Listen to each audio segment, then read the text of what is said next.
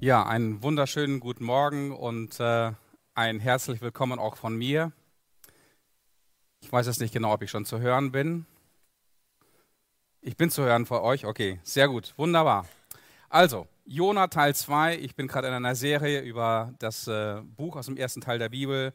Und heute geht es um äh, ein schweres Thema, aber mit einem guten Ende, denke ich mal. Und zwar geht es um das Thema Anatomie der Sünde.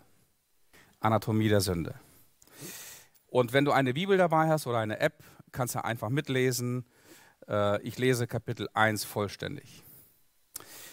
Und das Wort des Herrn geschah zu Jona, dem Sohn des Amittai: Mache dich auf und geh nach Nineveh, der großen Stadt, und verkündige gegen sie, denn ihre Bosheit ist vor mich aufgestiegen.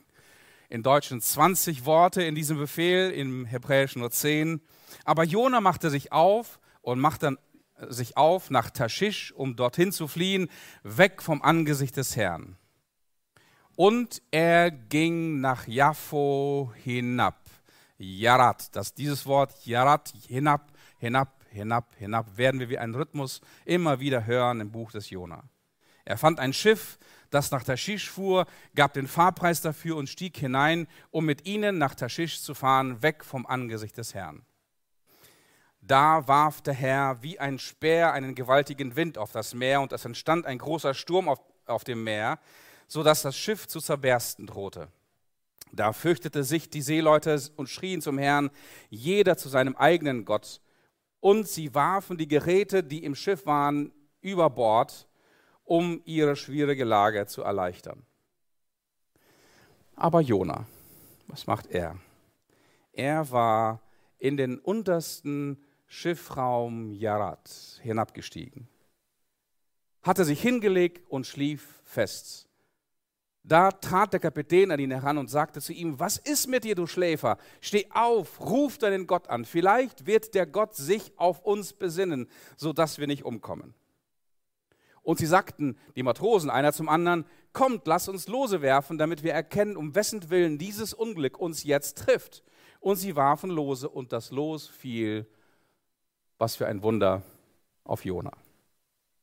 Und da sagten sie zu ihm, teile uns doch mit, durch wessen Schuld dieses Unglück uns trifft. Was ist dein Beruf? Oder im Hebräischen heißt es, was ist deine Mission, deine Sendung? Und woher kommst du? Was ist dein Land und von welchem Volk bist du? Und da sagte er ihnen, und wir müssen uns hier die geschwellte Brust von diesem Juden Jona vorstellen, da sagte er zu ihnen, ich bin ein Hebräer und ich fürchte den Herrn, den Gott des Himmels, der das Meer und das trockene Land gemacht hat. Da fürchteten sich die Männer noch mehr und sagten zu ihm, was hast du getan? Die Männer hatten nämlich erfahren, dass er vor dem Angesicht des Herrn auf der Flucht war, denn er hatte es ihnen mitgeteilt. Und sie sagten zu ihm, was sollen wir mit dir tun, damit das Meer uns in Ruhe lässt? Denn das Meer wurde immer stürmischer. Da sagte er zu ihnen, Nimmt mich und werft mich ins Meer, dann wird das Meer euch in Ruhe lassen. Denn ich habe erkannt, dass dieser große Sturm um meinetwillen über euch gekommen ist. Und die Männer ruderten mit aller Kraft, um das Schiff ans trockene Land zurückzubringen. Aber sie konnten es nicht, weil der, das Meer immer stürmischer gegen sie anging.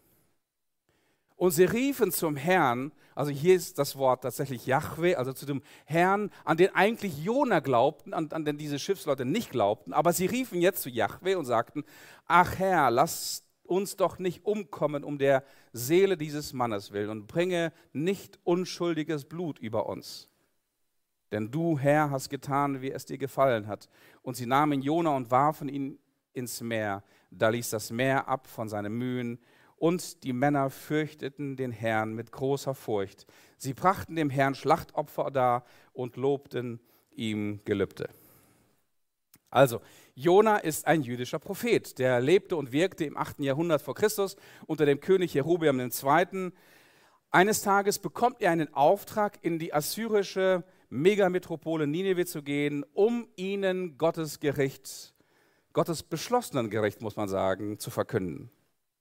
Aber was macht Jona? Jona flieht. Jeder, der irgendwie im kirchlichen Umfeld aufgewachsen ist, kennt die Geschichte von Jona und dem großen Fisch.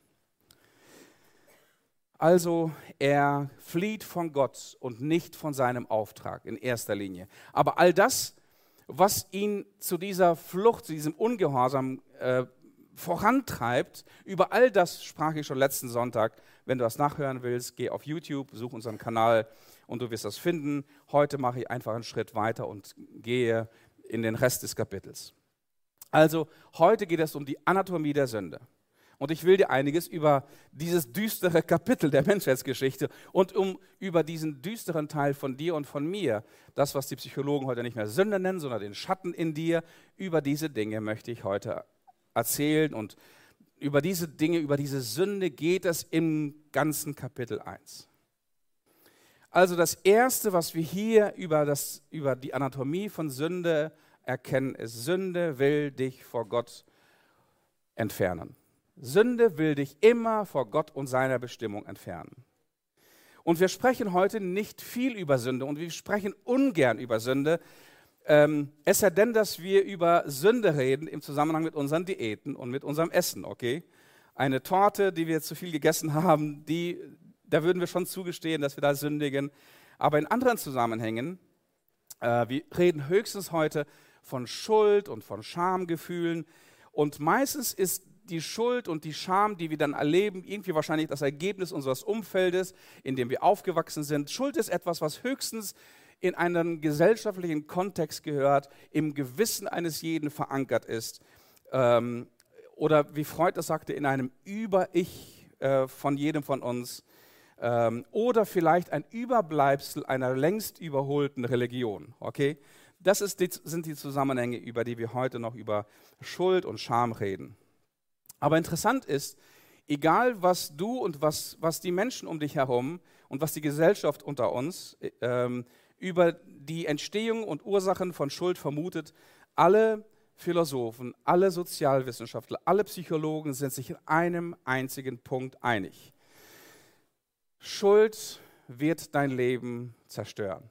Und du musst dich von dieser Schuld, in welcher Form auch immer, die Angebote lauten, du musst dich von dieser Schuld befreien, um ein glückliches, befreites, sinnvolles Leben zu führen. Und der deutsche Philosoph Immanuel Kant definierte die, die Aufklärungszeit, also die, die, modern, die aufkommende Moderne als die Zeit, er sagte, ähm, die, die Aufklärung ist das Heraustreten eines Menschen aus seiner selbstverschuldeten Unmündigkeit. Das Heraustreten eines Menschen aus seiner selbstverschuldeten Unmündigkeit. Und natürlich waren für, für, für Kant und für die Philosophen vor und nach ihm äh, Gott und Unsterblichkeit lediglich sogenannte regulative Ideen. Das heißt, äh, mit diesen regulativen Ideen versucht Religion oder die Gesellschaft Menschen zu manipulieren, aber dahinter steckt eigentlich nichts. Also wenn der Mensch sich von der Gesellschaft und von überkommenen Religionen und von Geisteswesen befreien kann, emanzipieren kann, dann erst kann er in Freiheit und in einer neuen Zukunft leben. Und heute zwei Weltkriege, unzählige Gulags und Konzentrationslager später wissen wir, dass diese propagierte Emanzipation von Gott nicht wirklich die Antwort auf unser Schuld oder Schuldempfinden sein kann. Und in der Postmoderne, in der wir heute leben, lebt der Mensch emanzipierter als je zuvor. Also wir, wir sind sehr, sehr freiheitsliebend und wir leben diese Freiheit auch wirklich bis in die letzten Winkel unseres Daseins aus. Aber doch sind unsere Psychiatrien und die Wartesäle unserer Psychiater überfüllt. Und jeder, der irgendwo in diesem Bereich arbeitet, der weiß, dass die Frauen und Männer in Weiß, so gerne sie es auch täten, keine Antworten auf das Thema Schuld und Belastung und Scham haben. Wir können Menschen davon nicht freisetzen, so gerne wie es auch mit all unserem Equipment und mit all unseren Erkenntnissen und mit all unseren Forschungen auch täten. Warum? Schuld ist kein Konstrukt. Schuld ist nicht ein gesellschaftliches oder religiöses Überbleibsel. Schuld ist nicht etwas, was irgendwo fiktiv in einem Gehirn, in einem Teil, das wir vielleicht Gewissen nennen, entsteht. Schuld ist laut der Bibel real. Sünde ist kein Gefühl. keine Gewissensregung, keine soziale Prägung. Sünde ist laut der Bibel Zielverfehlung. Das Wort Hamartia im Griechischen Hamartia bedeutet am Ziel vorbeischießen, am Ziel vorbeileben. Und dahinter steht der Glaube, dass Gott für dich und für mich einen genialen Plan hat. Gott hat eine Bestimmung und eine Berufung für dein und für mein Leben. Und wenn wir an dieser Bestimmung und Berufung, an Gottes Ruf und Gemeinschaft vorbeileben, dann leben wir in Hamartia, dann leben wir in Sünde, in einer Zielverfehlung.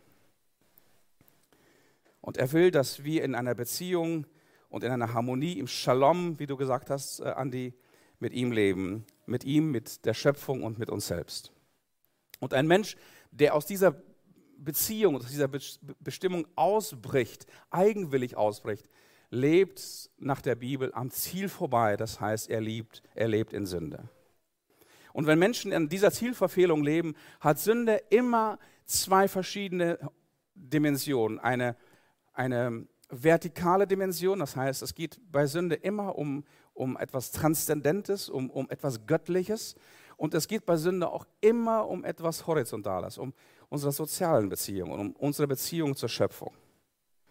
Das heißt, wenn Sünde, wenn Hamartie, wenn Zielverfehlung in dein und mein Leben hineinkommt und wenn Sünde immer mehr mein Leben prägt, dann hat das Konsequenzen in vertikaler und horizontaler äh, Ebene meines Lebens. Es ist interessant, es gibt diese berühmte Geschichte vom verlorenen Sohn, die Jesus im Lukas Kapitel 19 erzählt. Als der verlorene Sohn nach Hause kommt, seine ersten Worte, die er spricht, ist, Vater, ich habe gesündigt ich habe Hamartia begangen, ich lebe in einer Zielverfehlung. Und dann sagt er diese zwei Ebenen, horizontal und vertikal. Ich habe gesündigt gegen den Himmel und auch vor dir.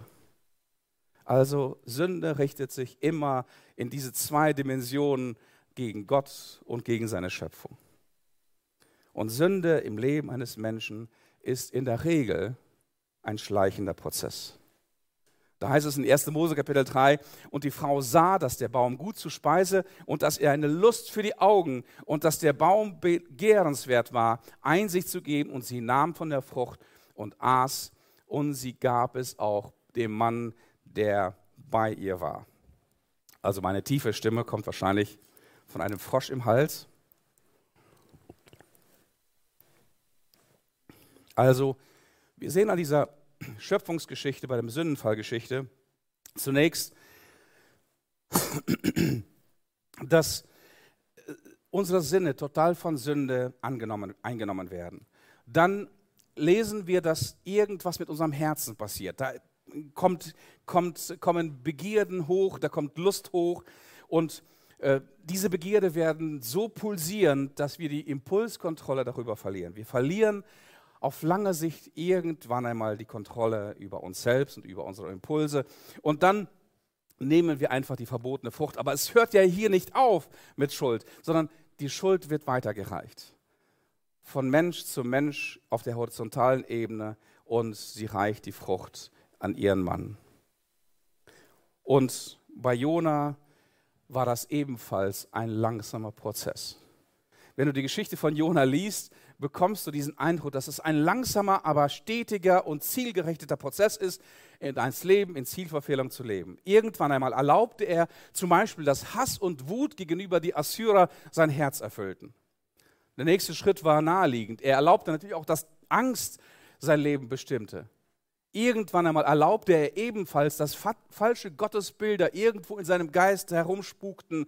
Und eines Tages, als Gott ihn zu einer Mission nach Nineveh ruft, verpisst er sich, läuft er davon. Sünde ist Zielverfehlung. Und Zielverfehlung in der krassen Hinsicht, dass wenn Gott dich nach Nineveh ruft, läufst du in die gegenteilige Richtung nach Tarschisch. Und das beginnt mit Sünde in der Regel harmlos. Sehr, sehr harmlos. Die Abweichung vom Ziel ist in Promille zu messen. Aber wenn der Bogen gespannt ist und das Pfeil, der Pfeil abgeschossen wird, bringt ihn die einst eingeschlagene Flugbahn immer weiter weg von der Zielscheibe. Und wir merken hier bei Jona, Sein Weg führt in kleinen Schritten, in kleinen Schritten. Irgendwann macht er sich auf nach Joppe. Irgendwann einmal steigt er hinab aufs Schiff. Irgendwann einmal steigt er hinab unter Deck. Und irgendwann einmal ist er weg. Und ich habe das schon ganz kurz erwähnt, das Wort, was hier im Hebräischen immer wieder wie ein Taktschlag im ganzen Kapitel steht, ist das Wort Yarat, heißt hinabsteigen, hinabsteigen. Jonas stieg hinab nach Joppe. Er stieg hinab aufs Schiff, er stieg hinab unter Deck und er sank hinab in das tiefe Meer. Das ist die Richtung. Das ist die Richtung von Schuld. Das ist die Richtung von Sünde. Du wirst natürlich nicht sofort die Konsequenzen spüren, all dessen, was du an falschen Entscheidungen triffst. Aber auf lange Sicht, im Zeitraffer, wirst du erkennen, wohin dich Sünde gebracht hat. Vielleicht blickst du eines Tages nach hinten und weißt, da wo ich jetzt bin, wollte ich eigentlich nicht sein. Das ist die Wirkungsweise von Schuld. In langsamen kleinen Schritten. Also, das ist die erste, der erste Teil von Anatomie von Sünde. Sünde bringt dich weg von Gott und von seiner Bestimmung. Bei Jona sehen wir das bildlich. Das zweite. Jede Sünde führt dich in Sturm. Jede Sünde führt dich und mich in einen Sturm. Irgendwo mitten auf dem Mittelmeer braut sich ein Orkan zusammen. Ein Sturm kommt auf. Die Sünde baut sich genauso langsam und stetig auf wie ein Sturm. Er kommt, Sünde kommt in dein und in mein Leben nie aus heiterem Le Himmel. Glaub mir das. Ich habe sehr, sehr viel mit Menschen zu tun ich spreche viel, ich gebe viel Seelsorge und ähm, ganz ehrlich, ich, ich habe für die meisten Leute, für die meisten Schuld und Sünden von Menschen ganz, ganz großes Verständnis. Es entsteht nie etwas aus dem heiteren Himmel. Ich habe ein Stück weit Verständnis für Jona. Aber jeder Sünde folgt ein Sturm. Ich muss hier vorsichtig sein, ich muss hier etwas erklären. Okay? Also, nicht jeder Sturm in deinem Leben ist eine Folge von Sünde. Okay? Einige von euch sind zurzeit in einem Sturm. Okay? Ich möchte dir das sagen, wirklich, nicht jeder Sturm, in dem du dich befindest, ist ein Volk, eine Folge deiner Sünde. Wir kennen das aus der Geschichte von Hiob. Er fand sich eines Tages mitten in einem Orkan und alle seine Freunde sagten, du bist schuld und du bist schuld und das, das bestimmt gesündigt. Und Gott hat gesagt, nein, er ist nicht schuld.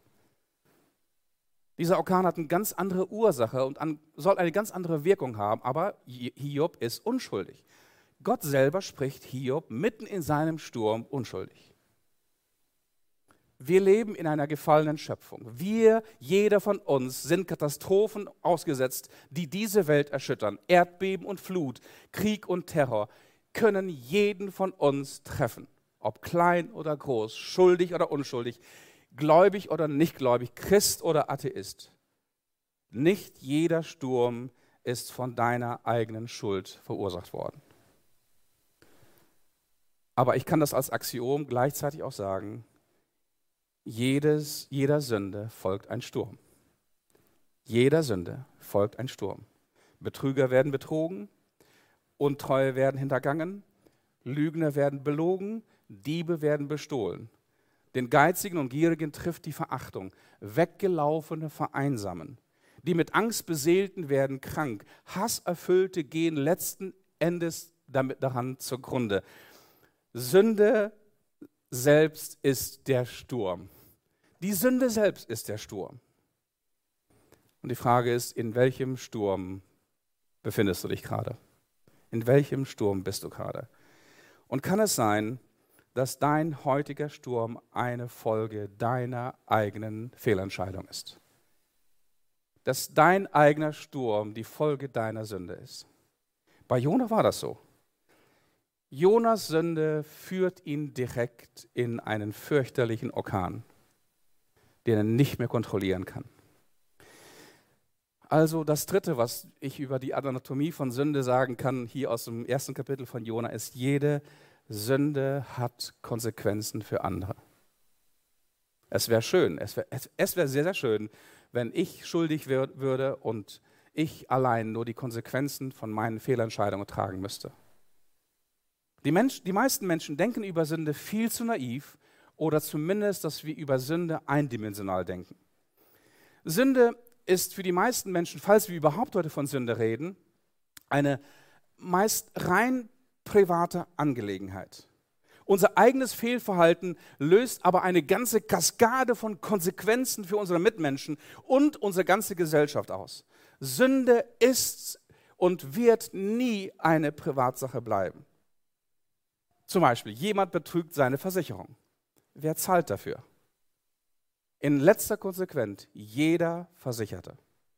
Jemand ist unter Alkohol- oder Drogeneinfluss in deinem Steuer. Eine unschuldige Familie verliert ihre Mutter oder ein Kind. Du hast vielleicht eine heiße Affäre. Aber wer leidet darunter?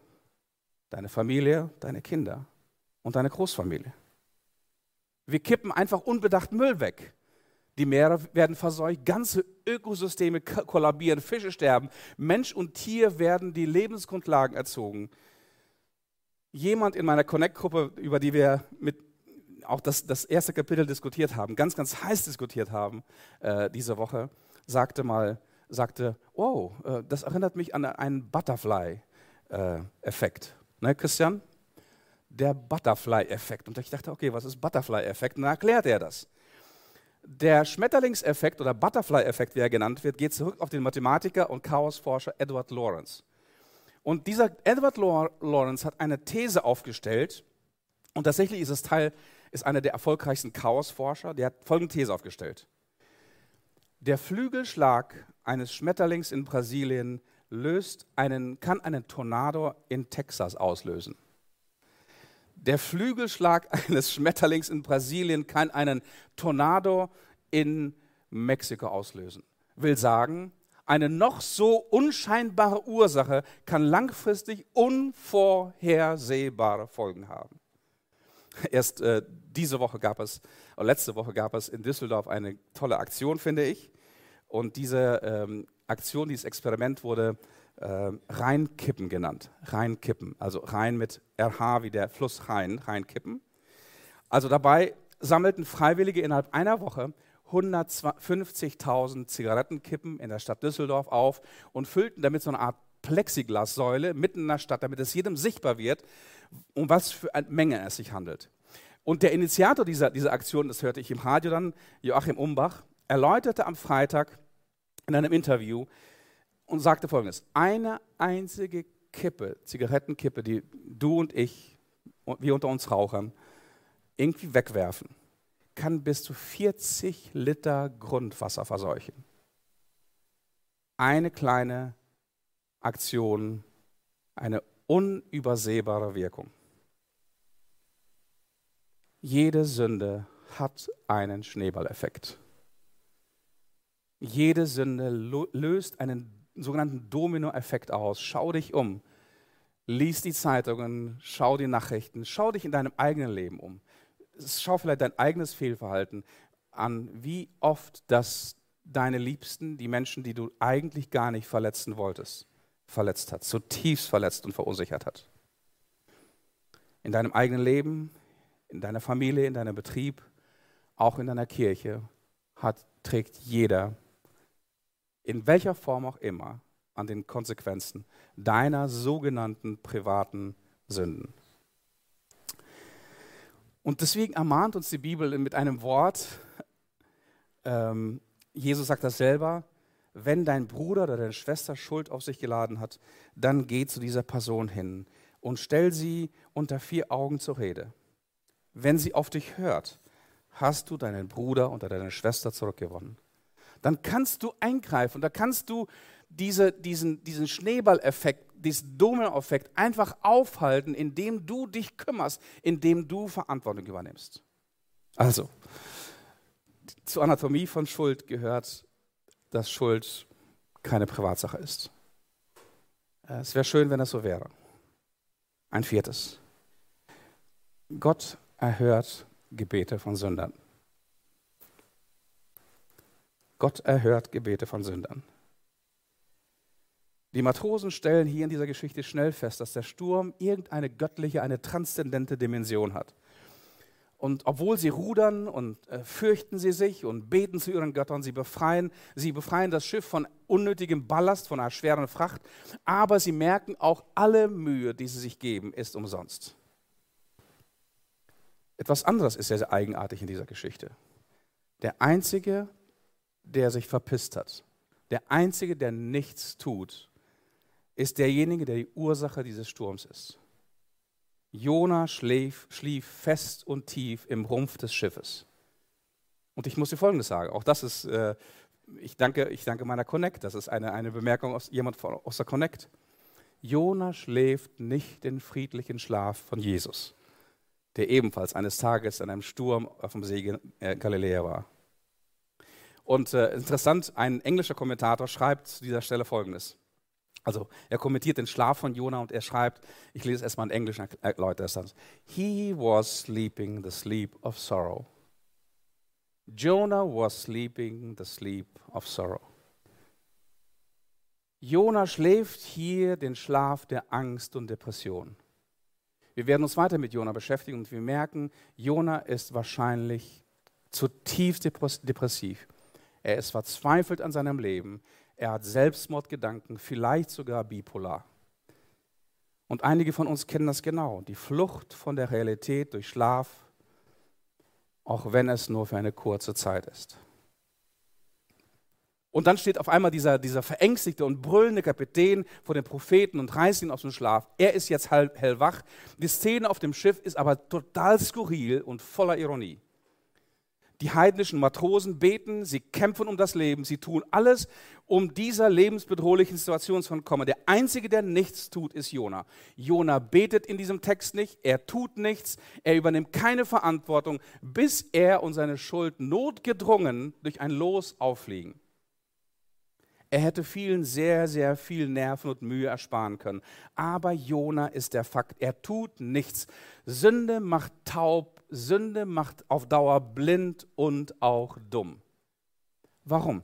Sünde hat einen Effekt auf die Art und Weise, wie wir die Realität wahrnehmen.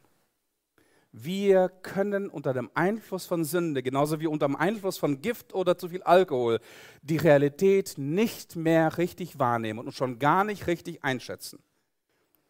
Jonas Sünde hat seine Sinne vernebelt. Aber natürlich ist Jona derjenige in dieser Szene, der das natürlich komplett anders sieht. Er beruft sich auf einen Gott, der ihn angeblich fürchtet und dem er angeblich in dieser Situation auch noch dient. In seinen Augen sind die Matrosen die Dummen, in seinen Augen sind die Matrosen die Heiden, die Sünder, die Verdammten. Und die Ironie der Geschichte ist, Jona flieht vor seinem Auftrag von den Heiden und jetzt ist er umgeben von lauter Heiden. Und man muss sagen, wenn du die Geschichte liest, vor lauter frommer Heiden. Jona ist umgeben vor lauter frommer und gottesfürchtiger Heiden. Viel, viel gottesfürchtiger und frommer als Jona es in dieser Geschichte je sein wird. Jona wird nie so fromm so gottesfürchtig werden wie diese tätowierten, fluchenden, götzenanbeterischen Heiden. Und die gute Nachricht ist, bei all der Dramatik und Tragik von Sünde und Schuld, egal ob es in deinem und in meinem Leben ist, im Leben einer Gesellschaft, Gott erhört das Gebet von Sündern. Die einzigen, die hier beten, sind diese Matrosen. Und Gott erhört ihr Gebet. Und wenn Gott das Gebet von Sündern nicht erhören würde, wäre wahrscheinlich keiner heute Morgen hier, oder? Wenn Gott nicht so gnädig wäre, um das Gebet der Sünder zu erhören, wäre keiner von uns wahrscheinlich hier. Und plötzlich gibt es in der Geschichte Hoffnung. Aber sie kommt aus einer Richtung, die keiner von uns erwartet hätte. Von eben diesen fluchenden, tätowierten, heidnischen, götzendienerischen Seeleuten. Sie beten und Gott erhört sie. Und ein letztes, was ich über die Anatomie der Sünde hier lerne. Fünftens, jede Sünde braucht ein Opfer. Ohne Opfer gibt es keine Vergebung von Schuld.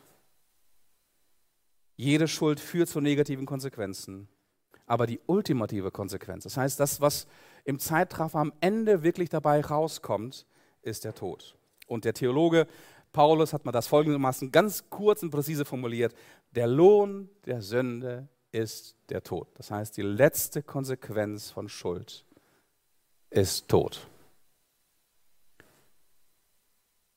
Und als gar nichts mehr geht, als Jona mit dem Rücken an der Wand steht, mitten in seiner Depression, mitten in seiner Angst, mitten in seiner Frust, mitten in seiner Bipolarität, lässt er sich in die Fluten stürzen. Auch das diskutierten wir eingehend bei uns in der Connect. Und ich bin euch so, so dankbar, Leute, dass ihr so wach seid. Und ähm, während dieser Diskussion kam, kam mir eines in den Sinn. Warum sucht Jonas den Tod? Äh, Jona den Tod? Hätte er keine anderen Alternativen? Natürlich hätte er andere Alternativen. Auch er könnte beten, auch er könnte um Vergebung bitten. Er könnte die Matrosen bitten, umzukehren. Er könnte Richtung Ninive sich bewegen. Aber all das steht diesem frommen, pharisäischen Heuchler, steht für ihn nicht in Frage. Er ist schon längst lebensmüde. Er will aus dem Leben gekickt werden und deswegen bittet er das um, um das Unvermeidliche, um ihn über Bord zu werfen. Und der Sturm lässt sofort ab. Die Matrosen sind gerettet. Und jetzt erst, nachdem die Rettung kommt, nachdem der, das, der Sturm gestillt ist, jetzt beten sie den Herrn Yahweh, den Gott Israels, an und sie bringen ihm Opfer und sie bringen ihm Gelübde. Und das ist das, was sie auszeichnet. Sie rufen zu Gott nicht während des Sturms. Das kann jeder. Jeder kann in der Panik, in der Angst, in der Aufregung äh, äh, ähm, zu Gott beten, wenn, wenn der Sturm tobt. Aber wie viele Menschen beten Gott an nach dem Sturm? Wie viele Menschen schwören ihm die Treue und schwören ihm die Nachfolge und die Hingabe, nachdem Gott etwas für sie getan hat. Hier tun die Matrosen genau das, was wir von jemandem erwarten, der sein Herz und seine Hingabe komplett an Gott verliert. Ich weiß nicht genau, wie Schuld und wie Sünde, vielleicht deine eigene oder Schuld und Sünde von anderen Menschen dein Leben gerade zerstört und beeinflusst. Und ich weiß nicht, in welchem Sturm du dich gerade befindest. Fakt ist, jeder von uns geht durch Stürme. Ausnahmslos. Jeder von uns geht durch solche Stürme. Und ich kann dir heute sagen, dass es ein Opfer braucht für deinen Sturm, damit der Sturm, der Orkan sich legt, damit du Shalom bekommst, damit du Befreiung bekommst, dass du Gnade bekommst, dass du Rettung bekommst aus diesem Sturm, dass du nicht drauf gehst. Und dieses Opfer hat es gegeben. Jemand hat sich für dich und für mich in die Flut gestürzt. Ein paar Jahrhunderte später, nach dieser Jona-Geschichte stand Jesus oder hing Jesus am Kreuz auf Golgatha mit ausgebreiteten Händen als Opfer, als perfektes Opfer, der sich hingegeben hat und gesagt hat, ich stürze mich für die Menschheit in die Flut, für dich und für mich. Die Schuld ist real, Sünde ist real, die kann nur bezahlt werden, wenn jemand ein großes Opfer bringt. Und die Bibel sagt, denn Gott hat Christus, der ohne Sünde war, mit all unserer Schuld beladen und verurteilt, damit wir freigesprochen sind und vor ihm bestehen können. Oder Johannes, der Apostel, sagt in seinem Brief, wenn wir aber unsere Sünden bekennen, dann erweist sich Gott als treu und gerecht. Er wird unsere Sünden vergeben und uns von allem Bösen befreien. Und die gute Nachricht bei all der Düsterheit der Anatomie von Schuld und von Sünde ist, du musst in deinem Sturm nicht untergehen. Ist das eine gute Nachricht, Leute? Ist das eine gute Nachricht für jeden von uns? Du und ich, wir müssen unserem Sturm nicht untergehen. Es gibt eine Rettung. Es gibt echte Vergebung.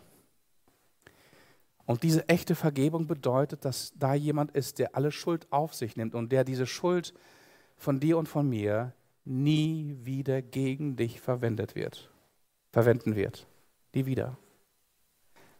Er hat sie weggenommen zwischen dir und zwischen Gott. Und wir sehen hier, egal was für einen Charakter der, der Prophet Jona hat. Und ihr merkt schon, er kommt schlecht weg. Das ist der Prophet, der in, einer, in der ganzen Bibel am schlechtesten wegkommt. Und Gott gibt ihm eine zweite Chance. Das lehrt mich etwas über Gottes Erbarmen. Über uns. Das lehrt mich etwas über seine Gnade, über uns wie Gott über dich denkt, über mich denkt, die wir verkackt haben. Gott gibt dir eine neue Chance. Immer. Auch wenn du mitten in deiner Schuld und in deiner Verzweiflung, aus welchen Motiven noch immer, zu ihm schreist. Er holt dich da raus.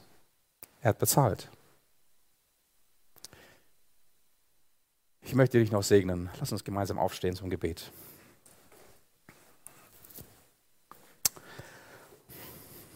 Hm. Diese Geschichte mit einem Propheten geht in eine falsche Richtung, habe ich den Eindruck. Aber ich habe auch den Eindruck, dass einige von uns in eine falsche Richtung gehen. Oder von einem Sturm erfasst sind, wo Sünde die Ursache ist. Ja, wir sind als Kirche keine perfekte Kirche. Wir versagen.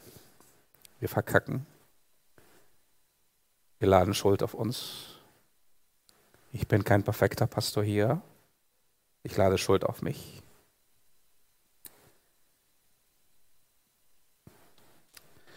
Ich danke dir für diese Geschichte. Die lässt tief blicken die lässt tief blicken darüber, was Schuld ist und was Schuld anrichtet. Und die lässt aber auch tief in dein Herz blicken.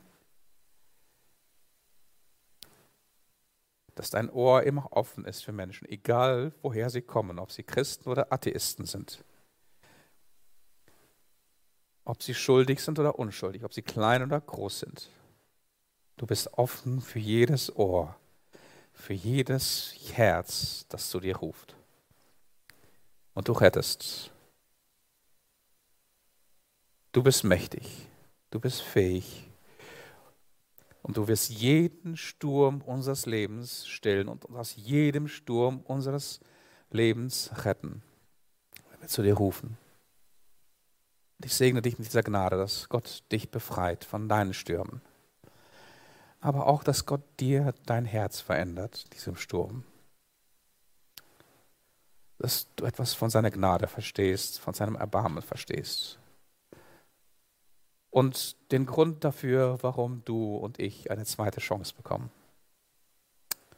Heiliger Geist, präge dein Wort in eine Art und Weise in unser Herz hinein, dass ich mit meinen Worten nicht tun kann. Amen.